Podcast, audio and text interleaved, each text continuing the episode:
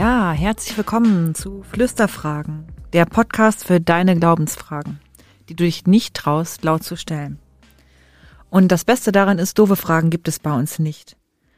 Bei uns habt ihr die Möglichkeit, eure Fragen anonym auf telonym.me slash fluesterfragen zu stellen oder auch direkt als Direct Message bei Instagram. Ich bin Elske und mir gegenüber in meiner oder in unserer Podcast-Höhle sitzt Jule. Ich finde es schon auch ist deine Podcast-Höhle. Ich zahle zumindest keine Miete hier. Nee, wir zahlen hier sieben Euro pro Quadratmeter Miete. Das ist aber für Hildesheimer Innenstadtlage eigentlich ein ganz fairer Preis, oder? Ja, weiß ich nicht. Wie ist das für Büroräume? Ich habe keine Ahnung. Und wir zahlen aber auch nicht extra unsere Strom und so ist, glaube ich, schon mit drin. Richtiger Immobilientalk hier. Ja, war gerade irgendwie so ein bisschen Thema für uns. Aber ähm, Fein. so ist es. Jedenfalls sitzen wir wieder in unserer Podcast-Höhle. Freuen uns, dass du zuhörst. Und wir haben heute wieder feine Fragen mitgebracht. Genau. Und die erste ähm, ist wieder so eine Kennenlernfrage. Eine, eine Kennenlernfrage von Telonym. Und Etzke, diese Frage lautet so. Von welchem Essen isst du am meisten? Ähm, am meisten esse ich, das ist ja auch wieder schwierige Frage, finde ich ganz ehrlich. Also, weil ich würde sagen, ich esse relativ regelmäßig Brot. Ja. Ähm, oder so, oder also vielleicht auch so teigige Produkte, also so Pizzateig, also auch schon Nudelteig. Brotteig. Nudelteig, Erdbeerkäse. Bio ist für mich Abfall. Ähm, nein, ähm, würde aber sagen, wenn es darum geht, was ich sozusagen am häufigsten esse, Mhm. äh, würde ich echt glauben, dass es Pasta ist. Also Nudeln. Am liebsten esse ich tatsächlich Spaghetti. Mm, lecker, lecker. Genau. Das ist, glaube ich, das, was ich am meisten esse. Ich weiß, am meisten sollte man Gemüse essen. Es gibt auch immer Salat dazu, wenn wir Nudeln essen. Und es gibt auch immer so eine Tomatensauce oder so, was ja auch schon fast Gemüse Ist ist. Gemüse. ähm, genau. Von daher, das ist halt auch mein Lieblingsessen, tatsächlich Nudeln mit Tomatensauce. Und Salat, so ein richtig Kindergartenessen. I love it. Das esse ich am meisten. Und bei dir so? würde es, glaube ich, auch genauso differenzieren von, ähm, was ich vermutlich in der Menge am meisten esse. Vermutlich ja auch so diese ganzen Brot- und Basic-Geschichten, die man erstmal gar nicht so auf dem Schirm hat. Vielleicht sind es bei mir auch Haferflocken. Oh ja, ich esse auch jeden Tag Ähm, Müsli. Genau, äh, und da schon alleine irgendwie der Joghurt. Ähm, aber wenn man jetzt so von Hauptgerichten ausgeht, würde ich bei mir oben drüber schreiben Aufläufe. Oh, alles mit Käse überbacken oder? Ja, mm, mm. also ich, ich bin auch so eine kleine Auflauf-Queen. Also da ist dann als Grundlage ganz oft so entweder in die Richtung Kürbis, Kartoffel, Süßkartoffel, Aha. Gemüse und dann Käse drüber. Hauptsache Käse. Was für eine Soße machst du denn dann dabei bei den Auflauf? Mm, unterschiedlich, entweder eine Tomatensoße Mhm. oder was Schlichteres mit Gemüsebrühe. Manchmal, also gerade bei Kartoffelaufläufen, verquirle ich noch ein Ei mit. Mhm. Ähm, es sei denn, ich entscheide mich für eine vegane Variante, dann natürlich nicht. Ähm, aber auch Nudelaufläufe mag Ja. ich ganz gerne. Aber manchmal ist es auch wirklich nur Gemüse und dann irgendwie überbacken. Neulich habe ich ähm, diese Kombination mit Kartoffel, Süßkartoffel und Kürbis, wollte ich eigentlich als Auflauf machen und das schon mal vorbacken. Dann hatte ich nicht so viel Zeit und habe es dann erstmal im Ofen stehen gelassen und habe es nicht mehr mit Käse überbacken und habe dann festgestellt, es ist eine richtig schöne Beilage. und dann war ich richtig doll aufgeregt, dass das fast ein Auflauf war, aber dann auch wieder nicht, weil, naja, bei Auflaufen, Aufläufen müssen wir uns nichts vormachen. Es ist wirklich immer viel Käse und Das heißt, eigentlich ist das, was du am meisten isst, Käse. Geschmolzener Käse. ja. oh, das ist auch eine schöne Erkenntnis. Ja, aber das ist okay, Jule. Weißt Danke. du, wir, äh, bei uns sind alle Menschen willkommen. Auch die Käse, die Cheeses ist Auch genau, auch Cheeses ist bei Auch uns. Cheeses. Herzlich willkommen. So, ähm, jetzt, wo wir die Essensfragen zu Anfang, Die wichtige. die wichtige Essensfrage zu Anfang Oh, geklärt ich haben, gleich Hunger, alle ey. Menschen jetzt Hunger haben, wollen wir mal ein bisschen rübersliden in unser Thema. Ja, Wunder. genau. Heute oh wollen wir Wunder, uns ein oh bisschen Wunder. Genau mit dem Thema Wunder beschäftigen. Dazu haben wir im Grunde genommen zwei Fragen, die wir da irgendwie drunter zusammenfassen wollten, bekommen. Die sind schon ein bisschen länger her. Endlich kommen wir dazu, sie zu beantworten. Ja. Und Jule trägt sie uns jetzt mal vor. Genau. Findet ihr die Geschichte mit dem brennenden Dornbusch nicht ein bisschen abgefahren? Und überhaupt, was haltet ihr von Wundern? Wie wörtlich glaubt ihr den Inhalt der Bibel? Genau, zwei Fragen, die finde ich total gut zusammenpassen, weil bei Wundern geht es aus meiner Sicht genau darum, kann man das eigentlich glauben? Mhm. Ähm, da ist ja erstmal in der Frage das Wunder vom brennenden Dornbusch beschrieben.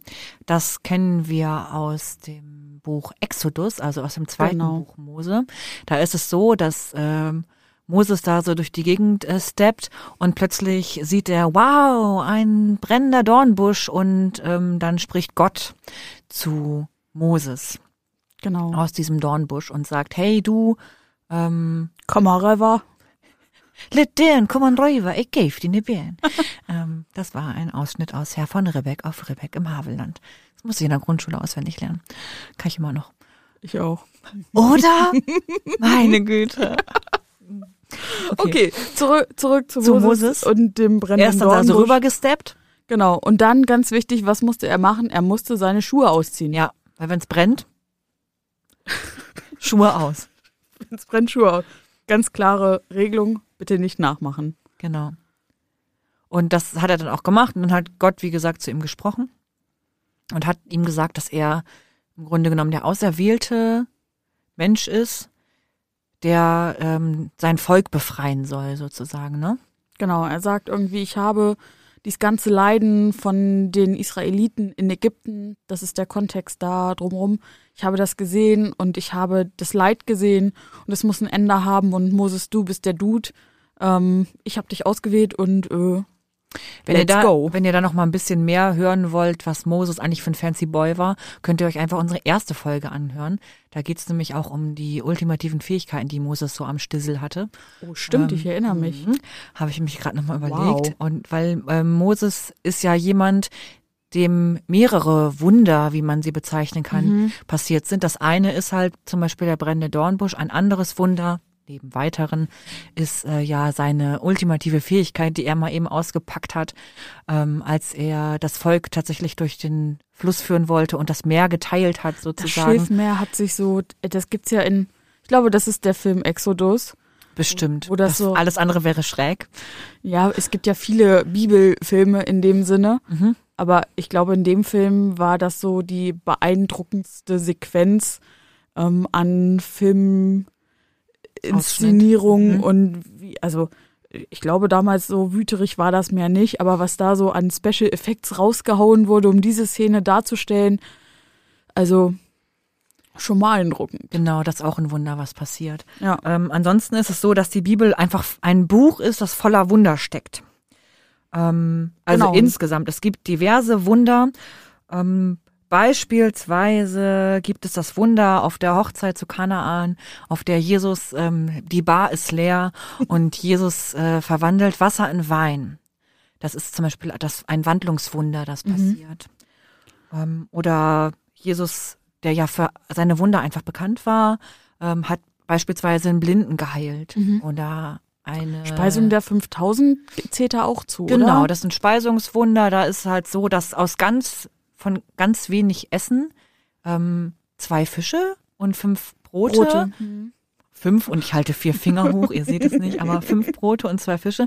Davon wurden 5000 Menschen satt. Also ein Speisungswunder. Mhm. Ähm, wie gesagt, Jesus hat viel auch geheilt, ähm, Blinde Lahme. wieder sehend gemacht, Lahme wieder gehend gemacht. Ähm, oder auch eine Frau, ähm, jetzt fällt mir, fehlt mir das richtige Wort, eine äh, blutende Frau sozusagen von ihrer Blutung geheilt. Ähm, und so weiter. Und natürlich, also sozusagen das High-End-Wunder, Jetzt Jesus kommt- steht von den Toten auf. Und ja, und deswegen haben wir auch gesagt, wir wollen diese Folge jetzt zu diesem Zeitpunkt bringen, weil dieses Wunder steht ja noch bevor. Also wir genau. sind ja kurz vor Ostern, Fastenzeit ist so ein bisschen über Halbzeit jetzt drüber. Genau, wir sind jetzt Woche fünf, ne? Mhm. Und genau, deswegen geht es heute mal um Wunder. Also das war mal so ein kurzer Abriss, was für Wunder es gibt. Es gibt noch weit mehr. Und die Frage ist, wie stehen wir eigentlich zu Wundern? Was halten wir von Wundern? Und damit ganz eng verbunden auch die Frage, wie wörtlich nehmen wir eigentlich die Bibel? Und was genau. bedeutet der Inhalt der Bibel für uns? Da gibt es ja verschiedene, hm, erstens Meinungen, weil das, glaube ich, ein sehr individuelles Thema ist, aber auch tatsächlich in christlichen Gruppierungen einfach verschiedene Herangehensweisen an die Wortwörtlichkeit von Bibel. Verstehst du, was ich meine? Ich habe jetzt gerade darüber nachgedacht, ähm, ob du das meinst, wie wir schon in unserer Folge Kirche und Queer darüber gesprochen haben, dass bestimmte Sachen ähm, einschlägig genutzt werden, um Meinungen zu untermauern, die nicht unbedingt irgendwie ähm, den, den Menschen zugewandt sind, sondern da auch einfach zu sagen, in der Bibel steht, du sollst das und das Punkt. Genau, dann mache ich das so, das, wäre eines. Aber halt auch einfach, äh, dass es viele Menschen gibt, und das findet man jetzt, sage ich mal, in der, in in der lutherischen Kirche, in der mhm. Jule und ich zu Hause sind, jetzt ja eher nicht so, dass man es so sehr streng wört, wörtlich nimmt, wie beispielsweise, dass es ja Glaubensgemeinschaften, christliche Glaubensgemeinschaften gibt, die sagen, die Schöpfungsgeschichte, also wie okay. die Erde geschaffen wurde, ist in sieben Tagen passiert. That's real. Punkt. Weil Gott hat dieses Buch geschrieben auf seiner Schreibmaschine und hat sie ähm, uns vor die Füße geworfen und das ist real. Und ähm, die glauben halt nicht an Evolutionstheorie mhm. ähm, oder können das gut in diesen sieben Tagen verorten. Ähm, das ist zum Beispiel etwas, was mich da stark von unterscheidet.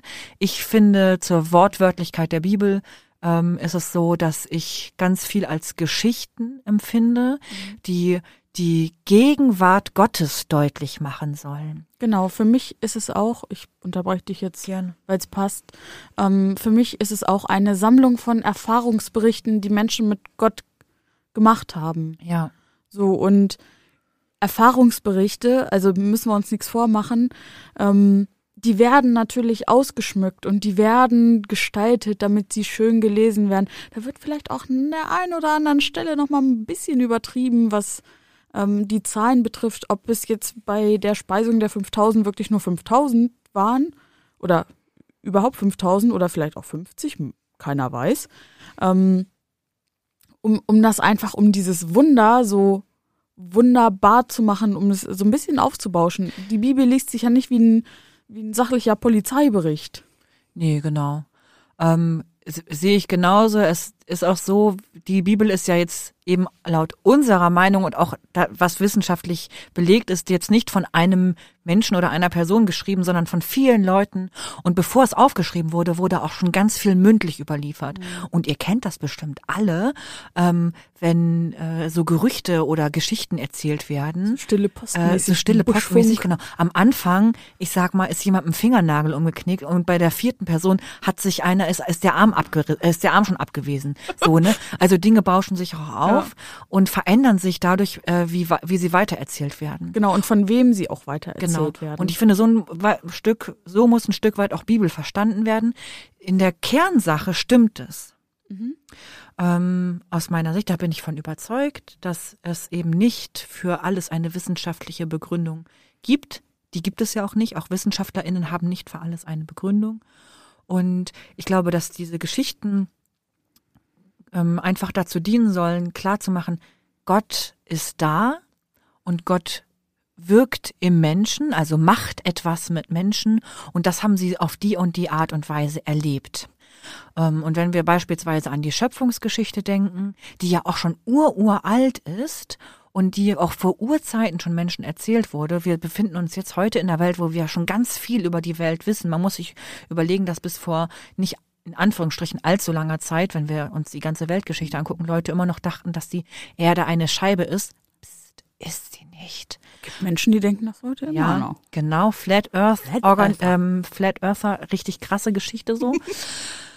ähm, und dass wir schon ganz viel Wissen haben, aber dass die Menschen vor ähm, Jahrhunderten, Jahrtausenden gar nicht so einen Wissenshorizont hatten und dass Sachen wie die Schöpfung oder wie Evolution, wie man sie halt auch nennen kann, und das glaube ich, ist Gott gemacht, ähm, in einen Rahmen gepresst wird, dass Menschen zur damaligen Zeit es verstehen konnten. Genau. Und daraus werden sieben Sind Tage zu machen. Erklärungsversuche. Und ja auch soll ja zeigen, bei den sieben Tagen, wie die Welt geschaffen ist, was ist Gott eigentlich für ein fancy Dude, dass Mhm. er es schafft, in sieben Tagen diesen ganzen Bums hier fertig zu machen.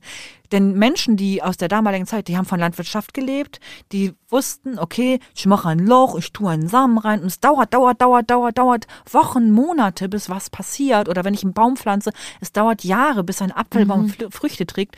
Und Gott so, gar kein Problem. Ich mach das mal eben fertig, weil er einfach voll der fette Dude ist so, Ja. ne? Ähm, und Gott das einfach kann. Und das zeigt so ein bisschen, ähm, wie aus meiner Sicht das zu verstehen ist. Soll so ein bisschen auch faszinierende Geschichte sein. Ich wollte gerade sagen, das ist ja so ein bisschen die Großartigkeit Gottes ähm, versucht darzustellen in wilden Geschichten, die so unfassbar und unwirklich erscheinen, um sie genau so darzustellen oder um Gott so darzustellen, dass er genau ähm, die, diese Fähigkeiten hat, das zu tun. Ja. Und es zeigt sich ja dann auch, wenn wir wieder beim brennenden Dornbusch sind, dass es ja auch, also Moses war ja jetzt kein Rich Kid ähm, und, und war der, der, ähm, wie sagt man das jetzt? Er war halt jetzt nicht so der, der Typ, der in, in vorderster Front und der Hipster auf dem Schulhof war. Nicht der per se Gesegnete sozusagen, nee, ja. er war, er war mehr so, Underground Kid. ja, er, er hatte nicht so viel zu sagen. Er war Ja. so ein Mitläufertyp. Und dann passiert es aber ihm. Und das ist ein Dornbusch. Es, es hätte auch, weiß ich nicht, ich, mir fällt gerade keine super geile Pflanze ein. Es hätte auch eine Orch Orchideen, kenne ich. Es hätte auch eine wundervolle blühende Orchidee sein können. Und eine von den Blütenblättern hat plötzlich, plötzlich so ein Gesicht und spricht, Yo, Moses, Dude. Jetzt habe ich die Teletubby-Sonne vor Augen, nur in Orchideen vor. Nein, aber es Ja. ist, es ist eben so ein, so ein Symbol. Könnte alles sein. Ein, ein, ein Dornbusch, so ein spröckliger, Mhm. ich wollte jetzt krüppelig sagen, aber so halt so ein, so ein, so ein spröder Dornbusch, der irgendwie brennt, aber nicht verbrennt, weil er brennt ja die ganze Zeit und danach ist auch alles wieder gut, wo man sich so denkt, what the, ähm, Heck. ja, Wissenschaftlich nicht zu erklären. genau.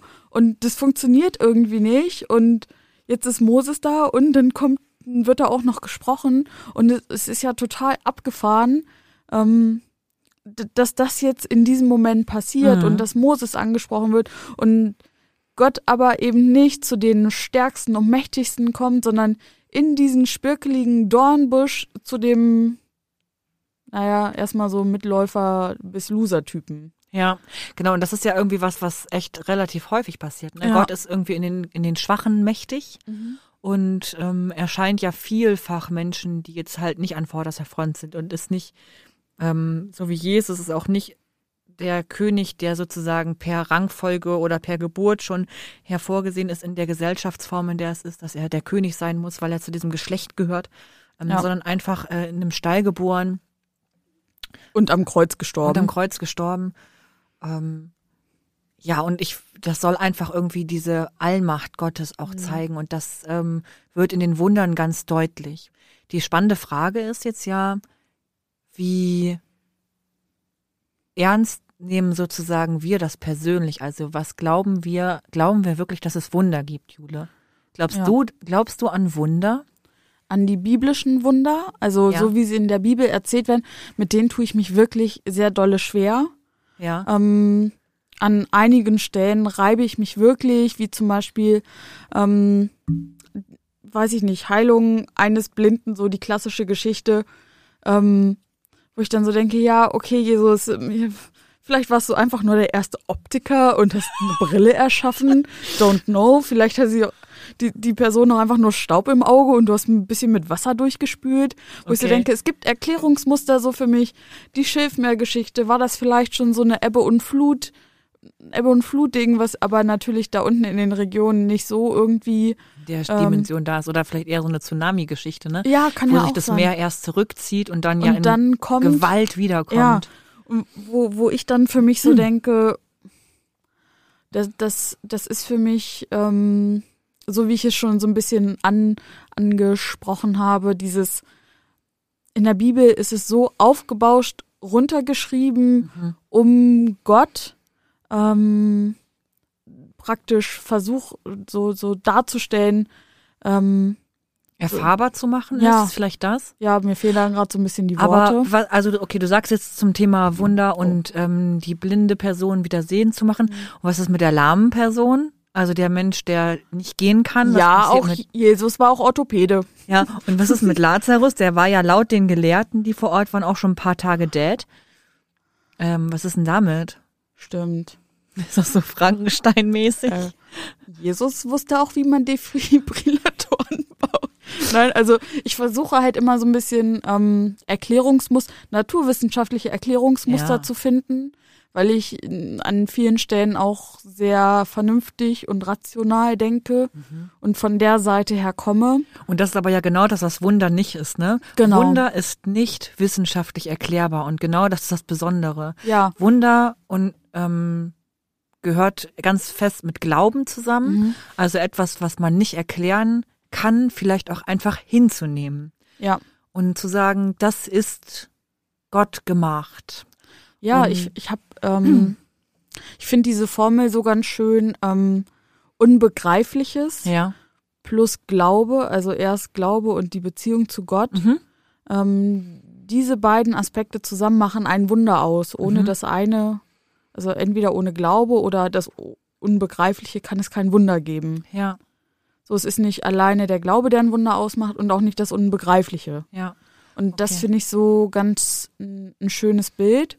Und wenn wir das aber in unsere heutige Welt, also wenn es jetzt nicht um biblische Wunder geht, Mhm. dann denke ich schon irgendwie, also ich habe ja im, wo ich ja, es ist jetzt mittlerweile schon anderthalb Jahre her, habe ich ja mit Yoga angefangen und das haben wir draußen auf der Wiese gemacht unter einem riesigen Baum und wenn man dann auf dem Rücken liegt und in diese riesige Baumkrone guckt, wo Vögel fliegen, es hüpft noch so ein Grashüpfer ins Ohr und die, die, die untergehende Sonne, die Strahlen brechen so über dem Berg. Ähm, und dann habe ich einfach so dieses Bild von Schöpfung, äh, so, wo ich dann so denke, ja, das ist ähm, hier einfach gerade schon etwas Wundervolles, was Wunderbares und was ich erstmal nicht, also natürlich kann ich das erklären, naturwissenschaftlich, Ja. aber dieser Moment, dieses da liegen, da weiß ich, hier passiert gerade noch mehr als nur ich liege und um mich herum ist Natur, sondern ich sage, um mich herum ist Schöpfung und in dem Moment, in dem ich das um mich herum nicht als Natur, sondern als Schöpfung sehe, habe ich diesen Gottesaspekt schon mitgedacht. Und das heißt aber, obwohl es wissenschaftlich erklärt ist, würdest du es als Wunder bezeichnen. Das ist ja auch ganz spannend dann. Ja, Ne? weil ich meinen Glauben damit reinmische. Ja. in diese, deswegen gefällt mir diese Formulierung von ähm, Unbegreifliches plus Glaube gleich Wunder so gut. Mhm. Ähm, und das, ähm, das kann man in der Bibel natürlich nicht abbilden. Und da ist mir das auch so too much. So, Mhm. Auferweckung von einem Menschen ist halt was anderes, als Jule liegt beim Yoga auf einer Wiese und sieht irgendwie Sonne und Vögel. Ähm, Was ja auch, finde ich, immer Inbegriff von Wunder ist. Ne? Ich muss Mhm. Sachen nicht selber erleben, ähm, um sie als Wunder wahrzunehmen. Ich äh, empfinde das genauso, wie du sagst. Wenn ich in der Natur bin, da habe ich ganz viel Gottesbegegnung und sehe das Wunder der Schöpfung und ähm, bin so dankbar dafür, Ja. dass, dass ich Teil dieser Welt sein darf. Glaube aber tatsächlich, wenn ich mir die Wunder der Bibel angucke, vor allem die Wundertaten von Jesus, dass ich glaube das schon. Also vielleicht nicht in dieser drastischen Art und Weise, wie es manchmal dargestellt Ja. wird, aber ähm, ich glaube, dass Jesus ähm, der fleischgewordene Gott ist und diese Wunder gewirkt hat. und diese Wunder gewirkt hat, weil Gott nämlich genau das kann. Und ähm, Jesus ist ja nicht irgendwie eine austauschbare Person. Mhm. Also ich sag mal so, Jesus wird mir jetzt hier heute nicht über, die, über den Weg laufen und äh, ich habe im Moment so Lendenwirbelschmerzen ganz stark. Das wird er jetzt heute nicht heilen, weil ähm, Gott ist gerade nicht in Mensch auf der Welt. Mhm. Aber ich glaube schon, dass ähm, Jesus das damals getan hat, einfach um ähm, die Wirksamkeit und die Macht Gottes auch zu zeigen und dafür zu sorgen, dass Ein Menschen bisschen zu demonstrieren. ja, das Ja. ist, das, that's real. Das Ja. ist real. Und es sind ja schon Sachen, die wirklich krass sind in der Zeit. Also das Ja, sind ja eben. Leiden gewesen. Also ob du nun blind bist oder nicht gehen konntest in der damaligen Zeit. Also heute ist das ja alles in Anführungsstrichen gar kein Problem. Beziehungsweise man kommt viel, mit vielem gut zurecht. Man kann auch viele Sachen mittlerweile, meine Brille. mittlerweile heilen. Genau. Das war in der damaligen Zeit aber nicht so. Nee. Und ähm, von daher, ich glaube schon, dass es wahr ist. Vielleicht, wie gesagt, nicht so in teilweise in dieser Ausgeschmücktheit und auch nicht jedes Wunder, das da ist, würde ich sagen, das würde ich total für real halten. Aber ich finde, teil, äh, ich glaube da schon tatsächlich dran. Ähm, genau, und kann das aber auch gut sozusagen von meinem heutigen Wunderdenken trennen. Also, weil, wie gesagt, wenn ich in der Natur was erlebe, ähm, oder wenn ich zum Beispiel, das weiß ich noch, vor elf Jahren mittlerweile ist mein Neffe geboren worden und mein erster und ich habe nicht so viel Kontakt zu kleinen Kindern. Ich finde das nicht so toll. so ganz klein, wenn die scheißen und schreien, ähm, bin ich jetzt nicht so Fangirl. Aber dann guckt man sich so eine Hand an von so einem gerade geborenen Kind und denkt sich, what the freak? In dieser Hand sind alle Knochen drin Mhm. das funktioniert als komplettes System und das ist so wunderbar gemacht und erdacht. Da habe ich total so einen Gottesspüren Ja. Wundermoment gehabt. Das hat echt to- war für mich total krass, also Ja. wirklich extrem.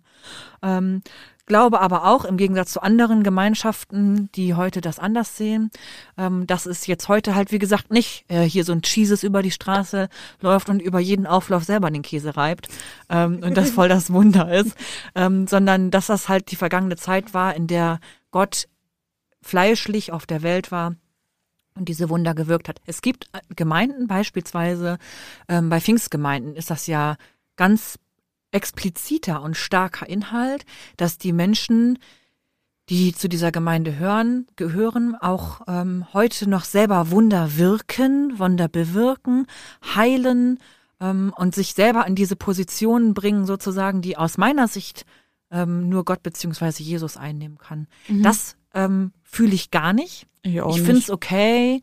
Also das, ähm, äh, ich möchte, ne, ich finde es okay, wenn die Leute das sehen. Dass man darf unterschiedlicher Meinung bei manchen Dingen sein. Ich glaube, ähm, zu meinem Gottesbild passt das nicht, dass einfach jeder Mensch das so kann. Ja. Oder dass du nur fest genug glauben musst und dann kannst du das. Das glaube ich einfach nicht. Ja. Sondern ich glaube, Jesus war halt der, der Pimp.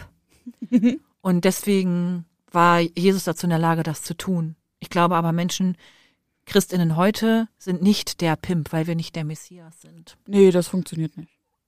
Genau, aber es gibt Gemeinden, die sehen das anders. Ja. Also wie gesagt, in Pfingstgemeinden ist es ja ganz klassisch so, dass viel Heilung auch stattfindet. Ja. Ähm, darf, dürfen sie gerne machen, ähm, no front an dieser Stelle. Aber das fühle ich nicht, sondern für mich ist das eine vergangene Geschichte. Und das, was wir als Wunder erleben, heutzutage hängt viel mit unserem jetzt hier, heute sein, in Naturzusammenhängen zu, Ja. ähm, so hängt in diesen Zusammenhängen und ähm, kann daran sich abbilden. Aber es ist jetzt, wie gesagt, nicht so, dass äh, Jesus dann nochmal eben irgendwas macht. Und ich glaube auch, dass es auch heute immer wieder Sachen gibt, die man als Wunder empfindet. Wenn beispielsweise Menschen von sch- schweren Krankheiten geheilt werden und man denkt, eigentlich kann das, also die Wahrscheinlichkeit ist so gering Ja. und, Und- trotzdem geht's. Genau, und es gibt ja auch, also der Begriff Wunder ist ja auch nicht so geschützt für christlicher Glaube Ja. und das macht Jesus, sondern es gibt irgendwie die sieben Weltwunder mit dem Mausoleum, also Weltwunder. So groß sind die, dass sie als, als Wunder der ganzen Welt bezeichnet ja irgendwie werden. große Bauten, Große Bauten. die so fett waren, dass man dachte, wow, Genau, das ist wie- ein Weltwunder. Genau, wie konnte das in der damaligen Zeit mit dem Werkzeug, was sie hatten, wie konnte die Pyramide Ey, so hoch Krass, gebaut oder werden? die Pyramiden von Gizeh. Was für ein kranker Shit, ey. Ja. Jetzt mal ehrlich, wie viele Leute äh, müssen, haben da mitgearbeitet? Die hatten nicht mal eben hier Bodo mit dem Bagger und der baggert noch. Ja. Oder irgendwie, irgendwie so ein Bob der Baumeister, der da mit seinem Kran rumfuhr. Das funktioniert nicht so wie die Nein. Fußballstadien in Katar. Boah, ey, schlimmstes, ne? Ganz ehrlich, oh, Fußball, ey. Ich wollte dich jetzt hier mal richtig Oh, doll erzählen. Ich wusste ja, sofort, da kriege ich so anspringst. Puls, ey. Warum machst du das, Jule? Ist das schlimm? Ich liebe übrigens dieses niederländische Unternehmen, das den Rasen bei der ähm, WM in Katar verlegen Mhm. sollte, die gesagt haben, äh, ihr seid arbeits- und menschenrechtlich so shit, Leute, wir machen das nicht, ihr könnt meinetwegen auf Sand spielen. Ja. Gönnt euch, Freunde. Ja. Sehr schön. Aber gut, ähm, also diese Wunder, die Weltwunder, die es gibt, also wie können Menschen das eigentlich schaffen? Das, ja, wie du schon sagst, das ist nicht so, dass das äh, an Glauben gebunden ist, an Ja. Wunder zu glauben. Ja, und ich habe, ähm, wenn man so nachdenkt, dann sagt man, also das Wort Wunder ist ja auch so in unserem Sprachgebrauch mit drin, ne? mit wundervoll, wunderbar, wunderschön. Katja Epstein, Wunder gibt es immer wieder. So, ihr könnt, ihr könnt wirklich froh sein, dass wir hier nicht alle fünf Minuten Lieder zum Thema Wunder ansingen. Das Ich möchte habe nun mich gerade gefragt, hat Gildo Horn auch ein Lied? Hat er das auch mal gesungen? keine Ahnung. Äh, Etzke, das ist für mich, das ist nie so meine Musikrichtung, weißt. Äh, Entschuldige bitte, aber Gildo Horn? Ich kann nur sagen, dass Materia ein ähm, Lied gemacht hat. Ja, zum das Thema Wunder. Das ist wunderschön, wollte ich gerade sagen. Aber das heißt doch Wunder, oder nicht? äh, ja, Welt der Wunder heißt das. Welt der Wunder. Ich war ja mal auf dem Material-Konzert, ne? Ich auch. Aber da waren wir nicht zusammen. Nein. Ich war, aber ich erinnere mich nicht mehr so gut an das Konzert. Weil ich bin jetzt nicht so Material-Fangirl, muss ich sagen. Ich richtig toll. Ja, und das fand ich, ich, hab, ich habe es auch richtig hart gefeiert. Mhm. Aber, Das ist. ja. Ich bin auch richtig froh, dass er jetzt, er hat jetzt wieder ein Lied rausgebracht.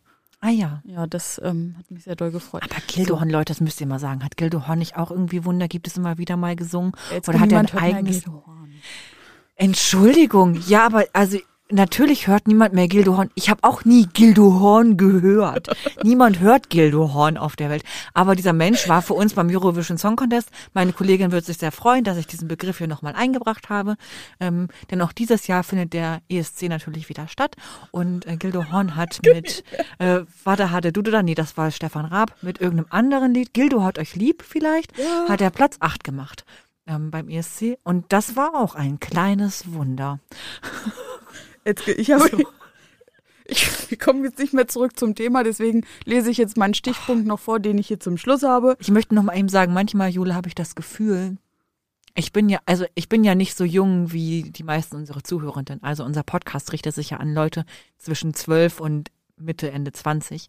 Ich bin ja schon Mitte 30. Und alle so, ich muss jetzt ausschalten. Nein, ihr dürft natürlich alle hören, aber Ja. so von dem Quatsch, den wir labern, müsst ihr vielleicht auch über manches einfach mal hinwegsehen. Ähm, ich bin jetzt ja auch schon 35, aber manchmal habe ich so das Gefühl, in mir schlummert so eine 50-jährige Seele, wenn ich so Musikwissen aus den Gildo 70ern erzähle. Sorry, Mama. Ähm, ja. Okay, du wolltest noch irgendwann, du hast irgendeinen Punkt, den du noch anbringen ja, wir wolltest. sind, also genau, also in meinem Kopf habe ich gedacht, okay, wir reden jetzt über Wunder und ähm, das Wunder ja nicht unbedingt mit dem christlichen Glauben ähm, da so geschützt ist, sondern dass es eben auch Weltwunder gibt, dass Bauten sind Ja. und dass es auch Musik gibt, wo das Wort Wunder drin vorkommt. ähm, und dass es für Menschen aber trotzdem irgendwie immer noch ähm, Relevanz hat. Ich glaube, Ja. uns folgen viele christliche Menschen und bei unserer Insta-Umfrage zum Thema Wunder haben Ah. 93 Prozent gesagt, Wunder kenne ich. also so. so selbst erlebt war. Ja, Also oder war, aus der Bibel. das weiß ich nicht. Ich habe Okay. einfach nur kenne ich oder glaube ich nicht. Ah, okay. So und die haben sich aber explizit für glaube ich nicht. Äh, also Für kenne ich entschieden. genau als Gegensatz zu glaube ich nicht. Mhm. So Oh, das war viel, ne? Mhm. 93 Prozent. ja Krass. Ja und das also da habe Das ich auch so bedeutet ja auch, dass mehr als zwei Menschen mitgemacht haben müssen. Das ist richtig. Und auch mehr als drei. Geht nämlich dann auch nicht. Aber gut, ja. Ja. Also es waren schon ein paar Leute, die auch mitgemacht haben. Ja. So, und da- das fand ich auch nochmal sehr prägnant. Dass, also ich denke mal, es sind viele ChristInnen bei Ja. uns auf dem Profil, die da mit dem Begriff vielleicht auch nochmal die Wunder aus der Bibel verknüpfen. Mhm. Aber dass es trotzdem irgendwie ähm, Bedeutung hat und nicht nur so, äh, ist halt eine Geschichte von früher, steht in der Bibel, fertig aus. Fertig, ja. Mhm. Ja, genau, bin ich, würde ich genau so sehen. Also, Ja. aber ich glaube es halt auch, wie gesagt, zu teilen und man muss immer genau gucken, welche Geschichte es ist. Ja. Aber Ja, und wie gesagt, für mich ist halt heutzutage, vielleicht ist das auch meine mini, mini, mini Affinität zum Naturwissenschaftlichen und zu dem alles begründen zu wollen, ähm, hinterfragt da doch immer ganz schön viel. mhm. So und ähm, auf, ich glaube, es war auf der Seite der EKD zum Thema Wunder, ähm, gab es auch so einen, so einen schönen Satz irgendwie, da fällt ein Apfel vom Baum Und natürlich ist es ähm, die wundervolle, wunderbare Schöpfung, ähm, das, was Gott da geschaffen hat und dass dieser Apfel, weil er reif ist, vom Baum fällt, Mhm. aber er fällt runter, weil es das Gesetz der Schwerkraft ist. Ja. Genau, also es verbindet sich halt alles miteinander, ne? Und es ist ein großes Ganzes und es ist so schwer voneinander zu trennen und auch einfach untrennbar und auch nicht notwendig zu Ja. trennen. Genau, und damit bin ich total fein. Ja. Also ich kann mit beidem total gut mitgehen. Mhm. So. Ja. Haben wir die Frage schön. beantwortet? Die Fragen sind, denke ich, Alle beantwortet. Und ähm, jetzt frage ich mich gerade, machen wir, wir haben ja was zum Thema nachgeflüstert, ne? Ja. Das würden wir jetzt ja jetzt machen. Jetzt- Und jetzt zwar haben wir das, würden wir das jetzt mal ein bisschen mit reinnehmen. Ähm, wir haben ja letztes Mal über Kirche als Arbeitgeberin äh, beziehungsweise Dienstgeberin gesprochen und da kam auch gleich eine äh, spannende Nachfrage zum Thema Dienstrecht, ähm, die wir jetzt äh, mal zumindest zu Teilen beantworten wollen. Nachgeflüstert. Ich werde die Frage vorlesen und ich werde sie nicht beantworten. Wir haben immer noch keinen Jingle Nee, äh, äh, ist jetzt eine Aufforderung. An eine bestimmte Person. Meine liebe Schwester. Theresa. Die hat den Auftrag schon erhalten. So, ich werde diese Frage vorlesen. Ich werde dazu nichts sagen, weil ich einfach nicht in der Lage bin, diese Frage sachlich zu beantworten. Ich weiß es nicht. Ich habe da ein Defizit im Wissen. Und möglicherweise habe ich zu der Frage nach kir- kirchlichem Dienstrecht meine Bachelorarbeit geschrieben. Von daher kann ich da vielleicht auch eine Antwort drauf geben. Genau. Die Frage lautet, was für Auflagen muss man als kirchlicher Beamter erfüllen? Findet ihr, der Staat sollte in das kirchliche Arbeitsrecht eingreifen dürfen? Genau, und äh, eben war ja schon angekündigt, wir beantworten diese Frage zu teilen. Ähm, denn mit dem kirchlichen Beamtenrecht, äh, das, da geht es um PastorInnen, kennen wir, kennen ich mich nicht aus. Und ähm, Nicht nur ich, sondern auch Elske kennt sich Ja, also aus. Beamtenrecht, wir sind nicht Beamte, wir sind DiakonInnen, wir haben, sind, äh, wir sind Mitarbeitende, als Mitarbeitende in der Kirche angestellt und sind in einem dienstrechtlichen Verhältnis und kennen uns mit Beamtenrecht nicht aus.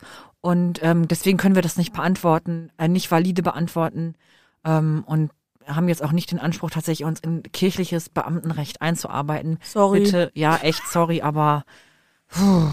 Aber die andere Frage, ob der Staat in kirchliches Dienstrecht eingreifen sollte. Schwierige Frage oder spannende Frage. Ähm, denn es ist ja so, für die, die es nicht wissen, und manche interessiert es wahrscheinlich auch gar nicht, und auch das ist vollkommen okay, dass ähm, Kirche ein eigenes Arbeitsrecht beziehungsweise ein Dienstrecht hat.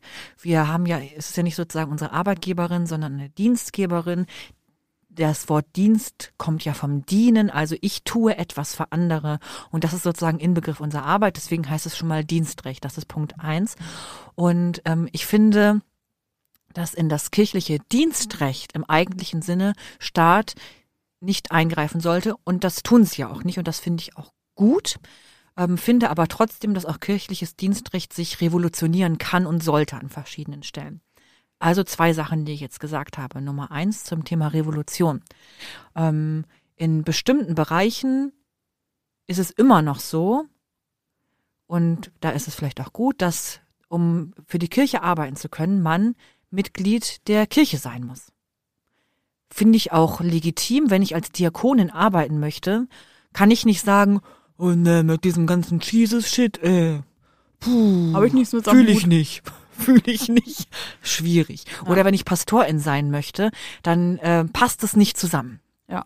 Wenn ich aber zum Beispiel in einer ähm, Kindertagesstätte oder hm, Krippe arbeite, ähm, finde ich, ist es nicht unbedingt notwendig, dass man als Erzieherin zur Kirche dazugehören muss. Das ist auch teilweise schon so, dass es gar nicht mehr notwendig ist, zumindest im evangelischen Bereich. Die katholische Kirche ist da noch ein bisschen anders. Aber wie neueste Dekrete aus dem Vatikan ergeben haben, ist die katholische Kirche ja in anderen Dingen auch anders. Ähm, Anders. oh, ey, krieg ich schon wieder Puls. Ähm, wobei es eigentlich ja gut ist, Puls zu haben, möchte ich immer sagen. Ne? Puls haben ist an sich ja nichts Negatives. Ähm, ja, also da ist es so, dass ich finde, auch da hat es schon eine Revolution gegeben, denn in vielen ErzieherInnenbereichen ist es so, dass gar nicht mehr die Zugehörigkeit zur Landeskirche oder zu irgendeiner Landeskirche notwendig ist. Finde ich auch tatsächlich da nicht unbedingt existenziell. Und das ist zum Thema Revolution des Arbeitsrechts in der Kirche. Kirche kann das ganz gut auch selber regeln. Und auf der anderen Seite finde ich, dass Staat nicht eingreifen sollte, weil wir uns grundsätzlich anders verstehen, indem wir miteinander arbeiten. Wir haben nämlich nicht diese, in unserem Arbeitsrecht, diese Hierarchie von der arbeitgebenden Seite und die ArbeitnehmerInnen, die dann mit Mistforken und Fackeln streiken und sagen, wir wollen mehr. Oder Pappschilder. Sagen, Pappschilder, wir, mehr Bier in der Mittagspause. Ähm, so, das, das widerspricht unserem Grundgedanken der Miteinander, des Miteinanders. In der Kirche sind wir eine Dienstgemeinschaft. Wir sind Geschwister im Glauben und Geschwister im Dienst. Und unsere arbeitsrechtlichen Angelegenheiten, ich sage jetzt mal wie Tariferhöhungen oder wenn es um Urlaubsgelder oder um sonstige Dinge geht, regeln wir im Gespräch miteinander. Am runden Tisch. am runden Tisch. Wir ohne Hierarchie sprechen wir miteinander und handeln Sachen aus. Das sind so arbeits- und dienstrechtliche Kommissionen, nennen die sich. Und die reden geschwisterlich darüber, was wir brauchen äh, als Dienstnehmerin und auch was die dienstgebende Seite leisten kann, was die dienstgebende Seite braucht. Das ist unser Grundverständnis von dem, wie wir miteinander arbeiten, weil wir uns als Christinnen als Geschwister verstehen. Und deswegen ähm, weicht es so stark vom staatlichen Arbeitsrecht ab. Und das finde ich persönlich auch gut, wenn es von vorne bis hinten so durchgezogen wird. Es gibt immer schwarze Schafe und es gibt immer Leute, die doof sind und es gibt immer Leute, die irgendwie da Machtspielchen haben. Das ist klar, das gibt's in allen Bereichen. Aber die Grundidee vom kirchlichen Dienstrecht finde ich eine ziemlich tolle Geschichte, weil wir sagen, wir sind alle auf Augenhöhe, wir sind eine Gemeinschaft in der Nachfolge Gottes und wollen hier als Gemeinschaft dem Menschen dienen und wollen einander dienen und dafür sind die und die Voraussetzungen notwendig. Und ich möchte nochmal sagen, das bezieht sich für mich auf so arbeitsrechtliche Basics, ne? Also auf alles, was grundsätzlich Arbeitsrecht erst in erstmal betrifft. Anders ist das bei anderen Rechtsnormen, die es so gibt. Strafrechtliche Geschichten oder auch wenn es, wenn sozusagen Arbeits- und Strafrecht eng miteinander verknüpft sind, da finde ich total, dass Staat eingreifen können muss. Jetzt mal wieder so der Klassiker aus Kirche, bei allem, was mit dem Thema Missbrauch zusammenhängt. Da finde ich, kann es nicht sein, dass Kirche einfach hinter verschlossenen Türen selber ihren Shit regelt. Unterm Deckmantel der christlichen Ja. Nächstenliebe und brüderlich Das und ist, schwesterlich. genau, das ist ein geht absolutes, absolutes Nein für mich. Ein absolutes Nein. Sondern da muss staatliche Regelung ähm, eingreifen. Und genauso, dass man dann sagt, wenn jemand irgendwie übergriffig geworden ist, dann versetzen wir die Person, das wird arbeitsrechtlich so abgesprochen, gar kein Problem. Ich finde, das geht nicht. Jemand, der solche Verfehlungen sich leistet, ist in unserer Gemeinschaft ähm, mit dem Kontakt sozusagen zu Menschen nicht tragbar und da müssen ganz andere Regelungen für gefunden werden. Ich finde, da kann, kann Staat auch ruhig eingreifen müssen. Aber was sozusagen die klassischen Felder des Dienstrechtes betrifft, ähm, da finde ich unseren Weg, den wir haben, das heißt, der heißt ja der dritte Weg, der dritte arbeitsrechtliche Weg ist das, den finde ich richtig gut. Ich mag den und ähm, da sollte Staat nichts zu sagen können, wie wir unsere eigenen internen Angelegenheiten, die nur uns betreffen, ähm, regeln. Danke, Elske, für diesen ähm, uninteressanten Beitrag für die meisten unserer Zuhörenden. Tief- Aber tiefblickenden ähm, Exkurs zum Thema Arbeitsrecht. Wenn ihr da noch mehr Interesse habt, schreibt Elske direkt an, ruft sie an. schick euch meine Bachelorarbeit Sie, zu. sie, sie, sie schickt gerne die Bachelorarbeit zu als signiertes Exemplar. Ich habe nur noch, zwei- ich habe nur zwei davon. Der Titel übrigens war, glaube ich, ähm, der dritte Weg in der Legitimitätskrise: kirchliches Arbeitsrecht zwischen Dienstgemeinschaft und Arbeitskampf. Amen, Schwester. Ich Wow. so, da zeigt sich, wie fresh und fancy ich bin, mit was für tollen Themen ich mich beschäftige. Ich, mir hat das so Spaß gemacht, die zu schreiben. Krass. Ich, ich bin gerade so.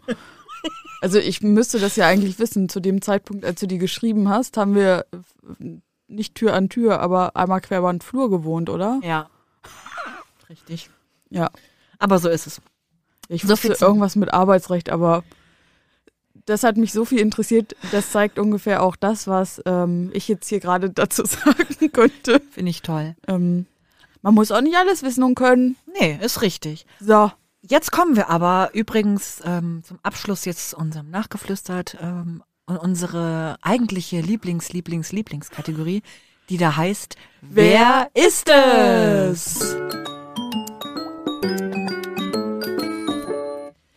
Genau, heute eine Neue Folge, wer ist es? Nachdem wir letztes Mal über Paulus, glaube ich, gesprochen haben. Wir haben über Paulus gesprochen, ja. Das heißt, du hast dir letztes Mal eine Person ausgesucht und ich musste sie erraten in Wer ist es Manier. Also ähm, es werden ja äh, Fragen gestellt, die mit Ja oder Nein beantwortet werden können. Und so versuchen wir auf eine biblische Person zu kommen. Also eine Person, Yes. die irgendwie in deren Name in the Bimble steht. So.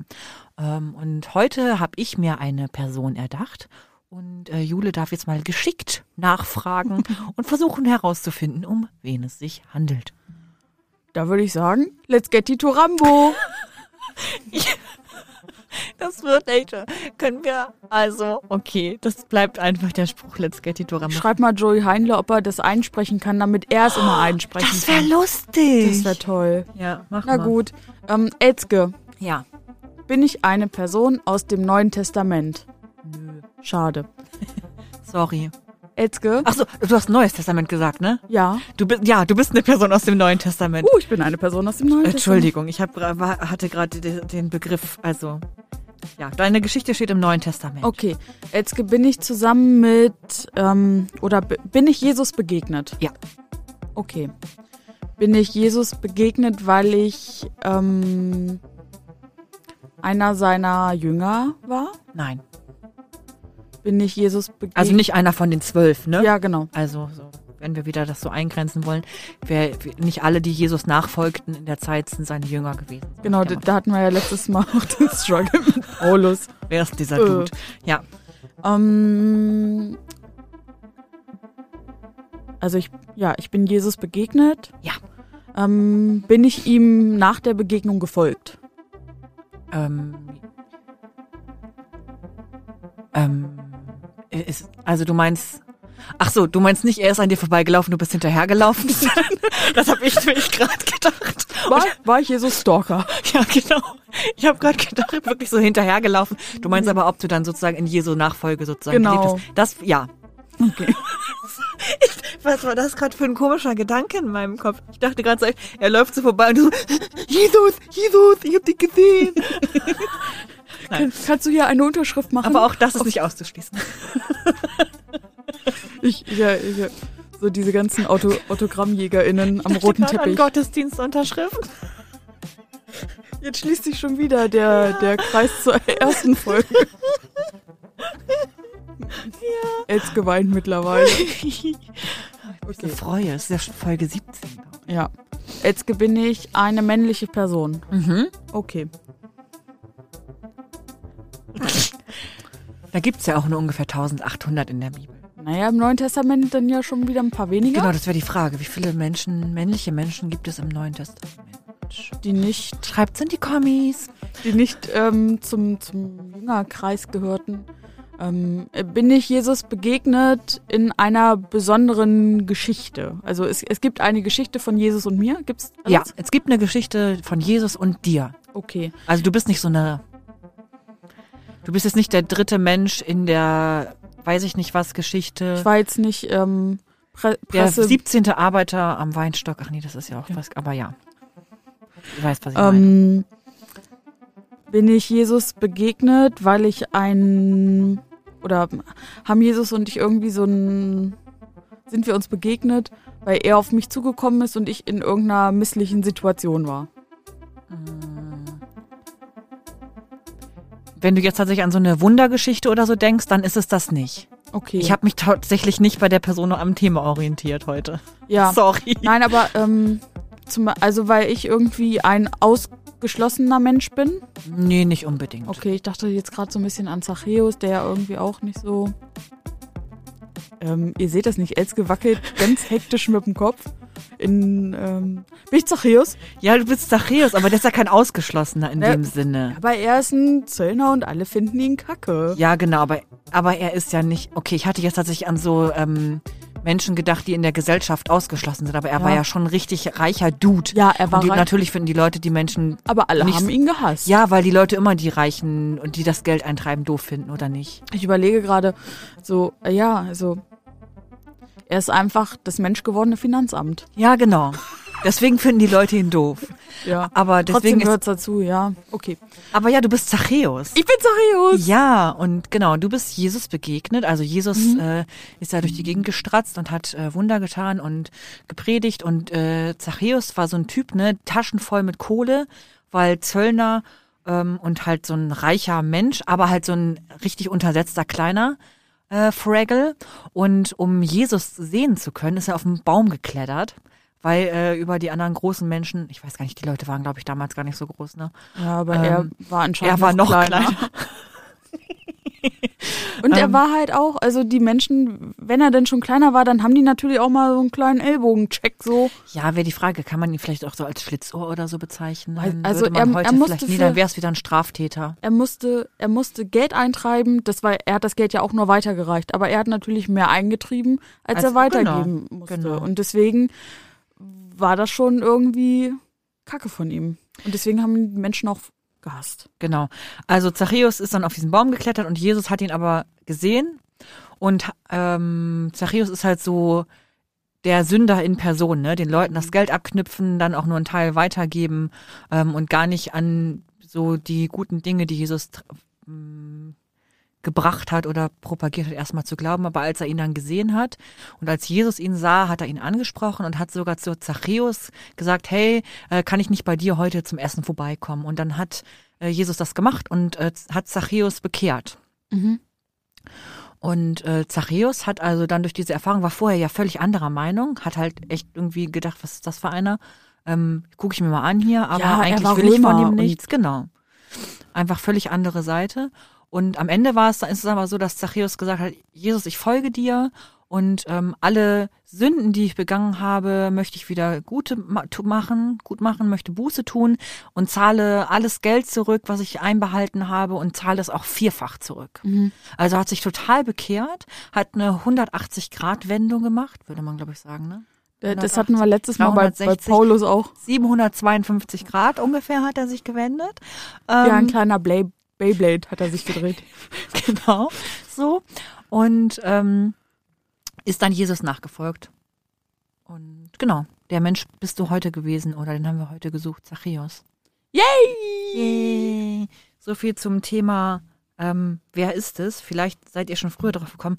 Ah, schade, dass du dann plötzlich so, du warst erst noch so im, im Dunkeln und dann plötzlich Ich war dieser, dieser, äh, dieser 360, oh doch 360 Ja? Grad, einmal Roundhouse Kick und plötzlich den Ja, richtigen ich- Namen gedroppt. Genau, ich dachte erst so, okay, äh, ist jetzt irgendwer, wo, wo Jesus tatsächlich so gewirkt hat mit seinen Skills. Ähm, Die orthopädischen Und- Strümpfe rausgeholt und plötzlich konnte er wieder laufen. Thrombose ist im Moment ein Ding, was en vogue ist in den Oh, Medien. hör auf. Krieg schon wieder Puls. So, wir müssen, wir machen hier jetzt ähm, das Säckchen zu. Ähm, Genau. freuen uns über Zachäus und freuen uns natürlich auch, wenn ihr das nächste Mal wieder einschaltet. Genau. Und wir sagen wieder schön, dass ihr dabei wart. Und wir freuen uns wie immer auf eure Nachrichten, Nachrichten zur Folge und auf neue Fragen. Und wenn ihr Fragen habt, dann könnt ihr sie uns bei Telonym stellen. Unter telonym.me slash fragen oder stellt sie als Direct Message bei Instagram. Und wir hören uns in zwei Wochen wieder. Klickt die Glocke, abonniert den Podcast, damit ihr keine Folge mehr verpasst. Tschüssi, ciao. Tschüssi, ciao und bis Ostern.